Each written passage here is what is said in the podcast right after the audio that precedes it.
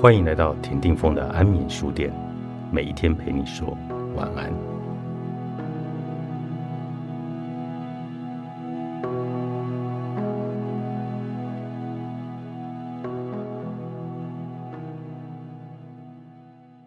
我是谁？那么现在你已经再来地球了，你为什么来这一招呢？你到底要修什么功课？这就是在问我是谁。什么时候人会对自己问这个问题？当他感觉人生很苦的时候，他就想要返本溯源。那人生为什么苦？因为你希望被无条件的爱，可是却没有人能够给你那样的爱。因为你希望无条件的去爱人，可是你也没有那个能力做到。就是因为种种要不到。也做不到的挫折，你就会有一种“我是谁”的茫然和“我是谁”的生命疑问。其实你是谁呢？你就是那些该做而还没有完成的灵魂功课。想知道自己的灵魂功课，那就是去问我为什么苦。这里面所有的理由，就会带你去看到你所有的功课。如果有所谓脱离轮回的钥匙，那么每一个人的那一把钥匙都长得不同。所以你要找到你的那一把，去解开你的我，也就是解开你的苦，你就回到那个中性里面。这个中性，也就是本来无一物的自由。那么你就会知道《心经》在讲什么了。可是要找到这一把属于你的钥匙，你首先就要去了解我是谁。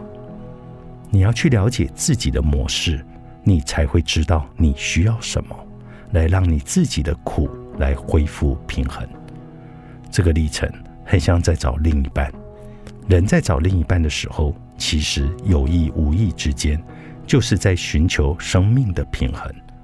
然而与另一半在一起了以后，在爱与被爱之间，又会有很多的冲突，又会遇见很多的自我。可是这些冲突，也就是给了你一些抉择点，让你有机会去选择奉献，也就是像人家说的磨合。用这个比喻，整个脱离轮回的历程亦复如是，就是透过你与你的人生之间一场又一场的床头吵。床尾和，你于是在里面了解了很多的事情，了解忍耐，了解付出，了解权利与义务，因而变得越来越成熟。而这些了解，就会让你有智慧的去看清你人生中哪一些模式为什么是失衡的，而你便能勾销他们，回到中心。举例而言。亲子之间的关系是最容易充满失衡与冲突的，但或许你一直有一个观念是，父母亲养育过你，所以你也要同等回报他们。可是当这变成是有些父母勒索孩子的方法，这些父母只是想把你吸收成为他自己的一部分。说白一点，他是想把他们的自己继续寄生在你的身上。好去实现他自己没有办法实现的那个自我，那么这个勒索的关系所造成的失衡，如果你没有能够勾销他的智慧，就会生生世世的下去。